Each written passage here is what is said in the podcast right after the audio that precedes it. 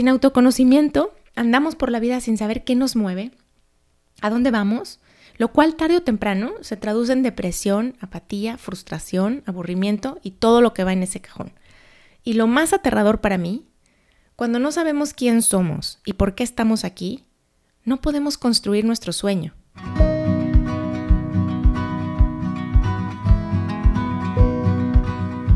Hola, bienvenidos al podcast Bienestar Conciencia. Soy Nicole Fuentes.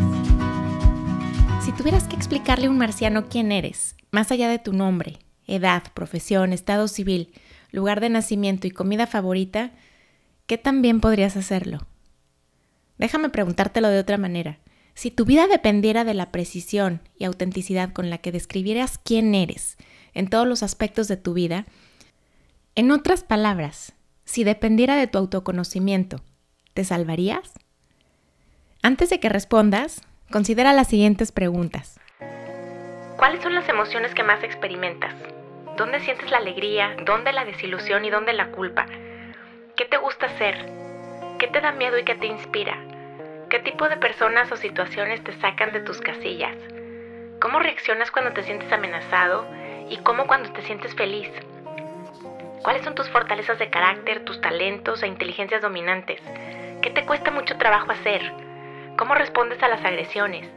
¿Qué haces después de recibir una mala noticia? ¿Cómo pasas el tiempo libre y cómo te gustaría pasarlo? ¿Cuáles son tus valores personales? ¿Qué quieres lograr en tu vida? ¿Qué te quita el sueño y por qué? ¿Te gusta estar rodeado de gente o más bien estar sola? ¿Eres optimista o pesimista? ¿Qué es lo más importante para ti? ¿Cómo manejas la incertidumbre? ¿Qué te apasiona? Ahora sí, ¿te salvarías? Preguntarnos quién somos en todas nuestras tonalidades es para mí como adentrarse en un océano profundo al que resultaría imposible conocerle cada cueva. Y sin embargo, es muy importante bucear hacia el fondo, aunque nos incomode, para tratar de familiarizarnos con él. En el estricto sentido de la palabra, no necesitamos del autoconocimiento para vivir, pero sí para tener una vida plena, exitosa y feliz. El autoconocimiento está en el corazón de la inteligencia emocional y es la habilidad para reconocer nuestras emociones, pensamientos, valores personales y sus efectos en nuestra manera de vivir, en nuestra conducta. Por decirlo de otra manera, el autoconocimiento significa conocerte a ti mismo, a ti misma, como realmente eres. Ahora, es importante comprender que no hay una línea de llegada. No sucede que al cruzar la meta alguien te colgará una medalla porque ya terminaste de conocerte. El autoconocimiento implica la vulnerabilidad, la curiosidad y el coraje para mirar hacia adentro. Es un viaje continuo, un ejercicio constante para ir perforando la coraza con la que nos protegemos y sentirnos cada vez más cómodos con lo que hay en el centro, con nuestra verdadera esencia. Las personas altas en autoconocimiento tienen una comprensión sobresaliente sobre qué hacen bien, con qué recursos personales cuentan, qué los motiva y satisface. Saben qué personas o situaciones los alteran y cómo tienden a reaccionar ante diferentes estímulos y eventos. La falta de autoconocimiento es muy común y puede manifestarse de varias maneras. Por ejemplo, como una discrepancia entre lo que pensamos de nosotros mismos y lo que las otras personas a nuestro alrededor ven. Un líder convencido de que es amigable y está disponible para su equipo cuando la evidencia muestra que no responde correos electrónicos y mantiene su puerta cerrada. Una mujer agobiada porque le cargan la mano en la familia, sin darse cuenta que a todo se apunta y a todo dice que sí. Un niño indignado al ser enviado a la oficina del director por no haber hecho nada cuando participó en el pleito tanto como su contraparte. Un alcohólico que asegura no tener un problema con el trago. Un autoconocimiento pobre puede estar detrás de oportunidades que dejamos escapar por no reconocer los recursos que tenemos para aprovecharlas, o de equivocaciones recurrentes porque no visualizamos cómo nuestro comportamiento contribuye al mismo resultado adverso de siempre. Cuando no logramos traer a la conciencia e identificar el vínculo entre lo que pensamos, sentimos y hacemos, vivimos reaccionando a los estímulos y sin meter las manos para cambiar el rumbo de nuestros destinos. Va un ejemplo. Imagínate que tuviste una pésima tarde.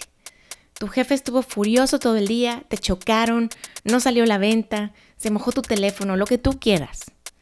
Llegas a tu casa y encuentras que tus hijos están jugando a ser caballos que convirtieron la sala en una pista de salto, relinchan y corren desbocados por las escaleras.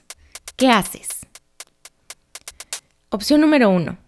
Se te suben los colores, gritas que dejen de correr, los castigas por haber usado los cojines del sofá para fabricar obstáculos, les quitas sus electrónicos y los mandas a su cuarto sin cenar. Opción número dos. Los evades. Vas directo a servirte un whisky doble para limar los bordes, te encierras en tu recámara y te olvidas. ¿Cuáles niños? La opción 3. Jalas aire, saludas y dices que necesitas un tiempo fuera. Buscas un espacio para relajarte unos minutos. Solo tú sabes cuánto tiempo necesitas. ¿Cuál es tu opción preferida? ¿Cuál es en la que más incurres? La opción 1 refleja una ausencia de autoconocimiento. No lograste reconocer que tu molestia no era provocada por el juego de tus hijos, sino por el evento negativo previo a llegar a tu casa. Actuaste por impulso y no manejaste correctamente tus emociones. La opción número dos es una anestesia emocional.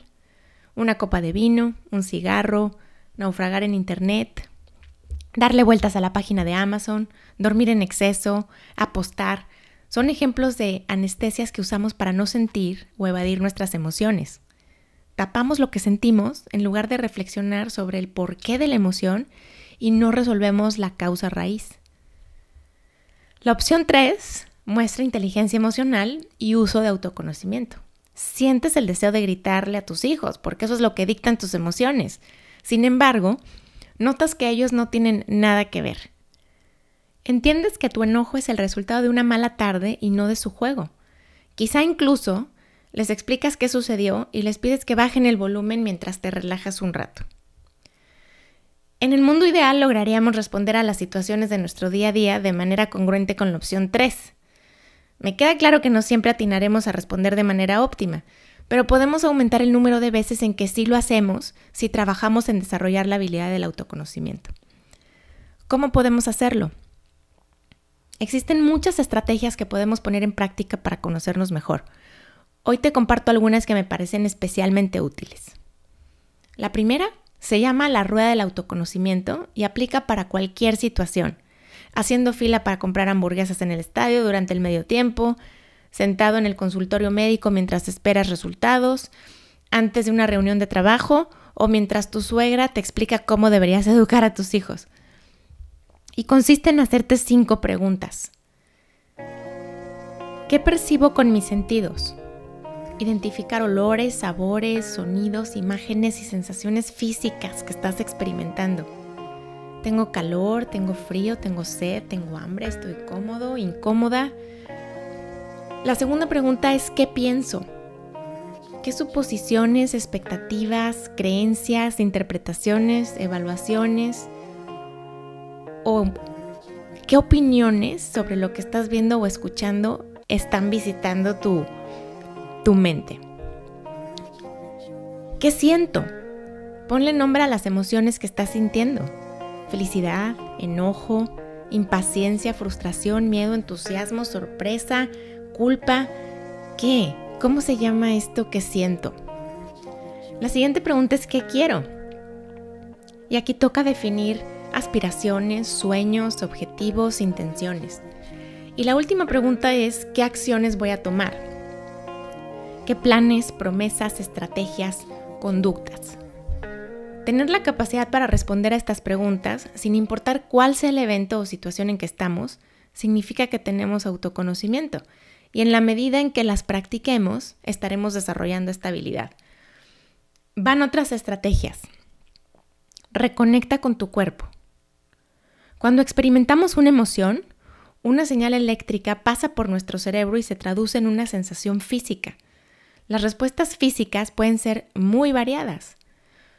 Por ejemplo, músculos del estómago contraídos, ritmo cardíaco acelerado, boca seca, manos sudorosas, frío, piernas que tiemblan, nudo en la garganta, ganas de saltar. Nuestra mente y nuestro cuerpo están tan conectados que podemos aprender a relacionar sensaciones físicas con emociones. Pregúntate, ¿dónde siento el miedo? ¿En qué parte del cuerpo siento la vergüenza? ¿Dónde siento la felicidad? Yo, cuando me guardo lo que en verdad quiero decir, por ejemplo, literalmente siento un limón atorado en la garganta y me cuesta trabajo tragar.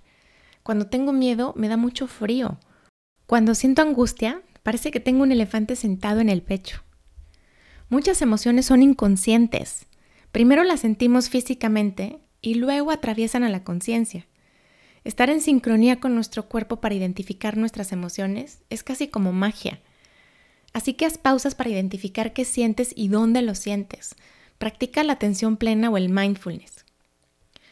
Otra herramienta es encontrar el vínculo entre emociones y acciones. Las emociones son impulsos a la acción. Si ponemos atención, vamos logrando conectar lo que pensamos con lo que sentimos y lo que hacemos. ¿Qué haces cuando te sientes enojado? Algunas personas gritan, otras enmudecen. Tratemos de hacer conexiones del tipo enojo, grito, aburrimiento, morder las uñas, ansioso, tomar dos copas de vino, deprimido, darle cucharadas al bote de Nutella, vulnerable, evadir al mundo. Es importante vincular la emoción que sentimos con la acción que habitualmente tomamos para que la siguiente vez que se presente el estímulo logremos cambiar nuestra respuesta. Otra herramienta es identificar tus detonadores. ¿Qué te saca de tus casillas? ¿Hay ciertas cosas que te ponen de mal humor? ¿Qué acciones activan lo peor de ti? Probablemente es un compañero de trabajo, un familiar, una conducta que automáticamente te vuelve loca. Puede ser iniciar una conversación que no te gusta y te pone a la defensiva. Tienes que identificar bien qué personas, situaciones, conversaciones, lugares, olores, canciones o fechas te disparan. Si estamos conscientes de esto, podemos trazar un plan de acción para mantener la calma la siguiente vez que jalen el gatillo. Puedes también llevar un diario de emociones. El obstáculo más grande para desarrollar el autoconocimiento es la objetividad. En un diario puedes registrar eventos que detonan emociones fuertes y describir tus reacciones. Y con esta práctica puedes identificar patrones y distinguir cómo te sientes físicamente ante cada emoción. Sin autoconocimiento no tenemos respuestas y entonces alguien más, que puede ser tu pareja, tu jefe, tus padres, tus amigos, la sociedad, decide por nosotros.